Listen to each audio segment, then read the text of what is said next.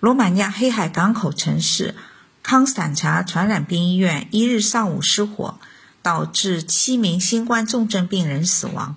据当地媒体报道，起火时间为当日九时四十分左右。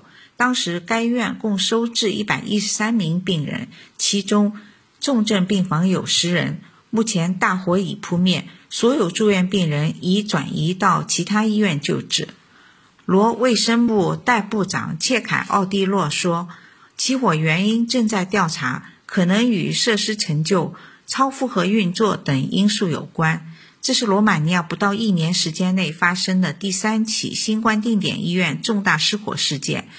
去年十一月十四日，该国北部一新冠定点医院发生火灾，导致十多名重症患者死亡。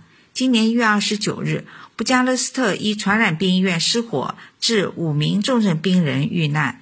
目前，第四波新冠疫情在罗马尼亚蔓延。全国单日新增病例已连续三天超过一万，九月三十日创下单日新增一万两千零三十二例的最高纪录。全国重症病房床位紧张。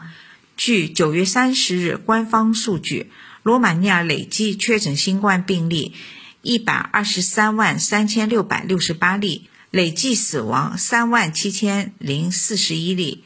新华社驻布加勒斯特记者林慧芬报道。